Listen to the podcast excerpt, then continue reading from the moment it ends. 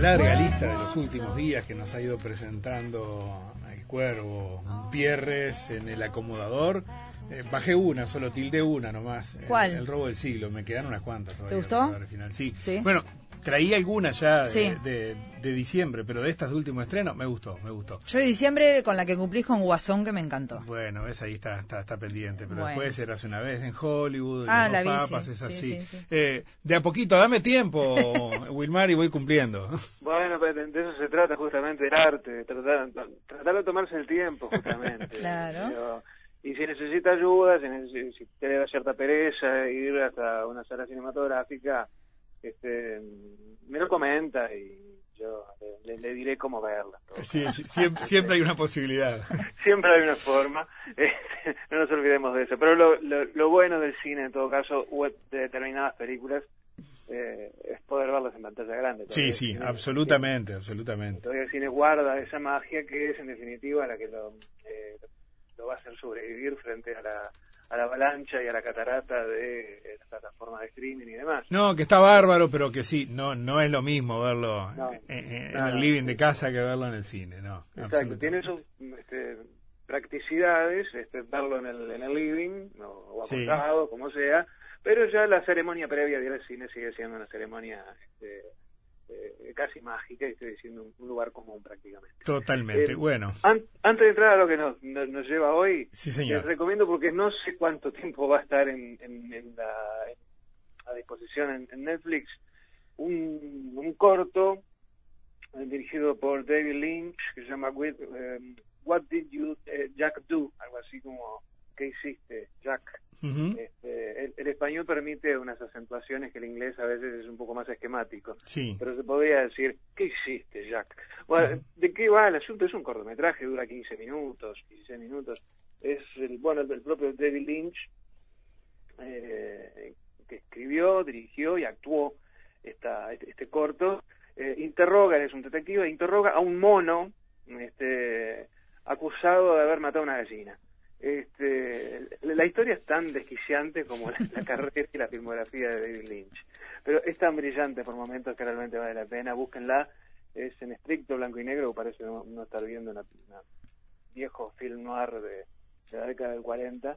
Y, y bueno, David Lynch continúa demostrando de que es un, un cerebro eh, eh, muy difícil de atar y, este, y el día que, que, que- que muera, si es que es humano, habría que estudiarlo a fondo realmente. Si es que sí. mirá, si es que es humano. Bueno, Es, es- es realmente una rareza este hombre, pero va, en fin, ya lo hablaremos en algún momento. bueno, bueno, asumiste el compromiso de empezar a tirar algunas líneas, de, de- Sí. anotar ya Sí. quiénes, quiénes ganan en, el- los Oscar. Vamos a intentarlo, faltan unos eh, unos días y ya prácticamente el digamos que el, el- el interés cinematográfico universal se va inclinando para ese lado que no es otra cosa que la, la premiación del cine del cine comercial o de la industria del cine Sí. este, que, que se mira al ombligo a, este, a sí mismo y bueno y se premia bueno esos son los Oscar pero más allá de lo desvalido que sean este, algunas propuestas o eh, o la cotización en baja que muchas veces este, eh, ofrece eh, los, los Oscar, que no es este año. Curiosamente, este 2020 creo que puede llegar a ser recordado como eh, uno de los años más, este, más interesantes porque es la que logra nuclear unas cuantas películas que son importantes y que uno dice, bueno, eh, mm, me puedo inclinar por dos y hasta por tres películas de las que, por ejemplo, este, están, están nominadas. Dentro de las complejidades, digamos, que, que, que implica el funcionamiento de la academia, que eso también es otra cosa. Eh, simplemente, entre paréntesis, la, la academia está conformada básicamente por hombre, hombres blancos, este, grandes, cuando digo grandes digo gente de más de 60 años, eh, muy pocas mujeres, casi ningún negro eh, y Sí. mucho menos este, latinos. O Ahí sea, hay un sesgo, claro.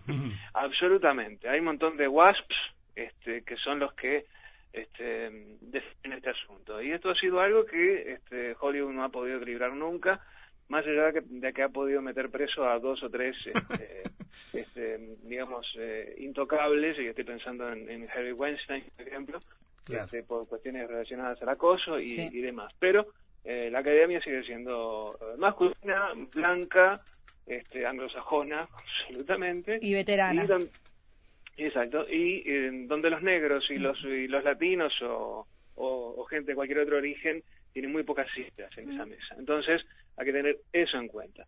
Una vez dicho eso, bueno, eh, el menú de películas y que además hoy se estrena en la, en, la, en la, plaza local eh, una de las películas que, que, que, es una de las de las preferidas. 1917 eh, 1917 además mm. es una gran película. Este em, y cuando digo una gran película quiero decir que es un filme que emociona. Es muy difícil eh, eh, emocionar desde, desde, una película bélica cuando prácticamente se supone que ya todo se contó sobre más que nada la Segunda Guerra Mundial no hay tanta no hay tanto cine respecto a la Primera Guerra Mundial claro. que es este, este caso sí hay una sobreabundancia sobre la Segunda Guerra Mundial por una cuestión técnica incluso. Sí, sí, sí, sí, claro. Una, una primera tarjeta de presentación para los que no sabemos nada de esa película es decir que el, quién es el director, ¿no? San Méndez. Sí, El, amigo San Méndez, que es un director inglés em, que ha hecho todo bien en su vida. Este, mm. Por lo menos lo que tiene que ver con las películas, que ha hecho con su vida personal, no sé, pero... Me, Belleza Americana, por ejemplo. Exacto, Belleza Americana, que es una película este, muy importante. Después hizo una, un filme que, acá pasó sin pena ni gloria, pero es una de las que más me gusta a mí, que es Camino a la Perdición, con Tom Hanks y Paul Newman. Creo que fue la última película de Paul Newman este, antes de morir. Hacía de, una suerte de padrino de una familia mafiosa y un Tom Hanks que era su hijo y que se negaba a ser mafioso. Una película muy interesante que, que um, abordaba la cuestión más ética, digamos, de la, de la cuestión gangsteril. Una muy buena película. Estaba Jude Law también por ahí pero hizo otras películas muy importantes como Soldado Anónimo, hay una con Leonardo DiCaprio y Kate Winslet, eh, no el nombre, está Michael Shannon también, eh, o sea, un hombre multigénero, hizo una de las eh, James Bond, este, creo que fue Operación Skyfall, este, hizo un 007, eh, o sea que vemos que saltan del cine bélico al cine de gángsters, a mm, dramas muy, muy bien contados. Hizo también una película sobre Luis Vuitton, este, el, hombre de las carteras. Y bueno, llega con esta 1917 que es una de las grandes favoritas. Y yo me atrevería a decir que, mm, a como piensa la academia, este, es la favorita ¿Ah, sí? llevarse. Sí, sí, sí, sí. Y, voy a tratar de explicar por qué. Esta película que, eh, digamos, transcurre durante un día de ese 1917, donde dos, dos soldados, jovenzuelos, eran todos jóvenes los soldados, siempre fueron jóvenes, pero los de la Primera Guerra Mundial eran niños prácticamente. Este, incluso habían gurises de 16 años que decían tengo 18 ponían el sello y los mandaban al frente. Eran realmente carne para, para picadora. Eh, bueno, estos dos chicos que eh, les, les encargan una misión que en apariencia es imposible, que es eh, salir de la trinchera, cruzar campo alemán y encontrarse con otro batallón este, británico que está planeando un ataque hacia, hacia las trincheras alemanas y tienen que advertirle de que en realidad un repliegue que hubo de los alemanes no era otra cosa que una emboscada, que una trampa para atraerlos y, emboscarlos. La, tarea de estos, de estos dos soldaditos es, bueno, caminar eh, rumbo a, entre las trincheras y rumbo hacia, hacia otro batallón y, advertirles, che, no ataquen porque es una trampa. Eso es lo que tienen que hacer. Em, voy a expoliar una cosa, pero que no hace el asunto. Eh, salen dos, llega uno. Ah, este, llega uno y, está bien que llegue uno, porque ese uno que, llega este, tiene otra misión además pendiente.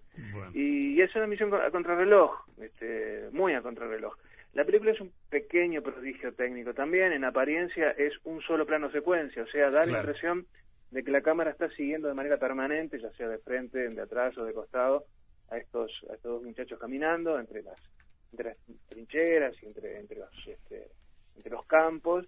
Este, en realidad, al, ojo bien entrenado uno se nota que no, que, hay cortes. Pero bueno, este, el prodigio técnico existe. Está bien. Entonces, por eso digo, San, Mendes es un tipo que filma muy bien y es una historia que conmueve. Cuando termina la película, te deja algo en el pecho que te, que te, que te deja palpitando Y bueno, eso ocurre cuando hay una buena película. No es simplemente una película bélica más. Es una película que no solo habla de la- del, del sinsentido de la guerra, eh, que además estos chicos cuando van hablando no van hablando de, de sus vidas y de, de lo que hacían en su vida de civil ni nada por el estilo, sino que están hablando de lo que está ocurriendo en ese momento. Y durante las dos horas la película se sostiene y emociona.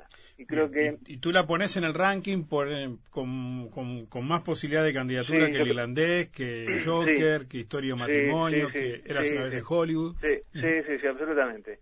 Yo creo que la, la academia, por la forma en cómo, en cómo actúa, este, me parece que se va a inclinar por 1917. El irlandés para mí es la película del año, ya lo dije, Sí, eh, y no me retracto.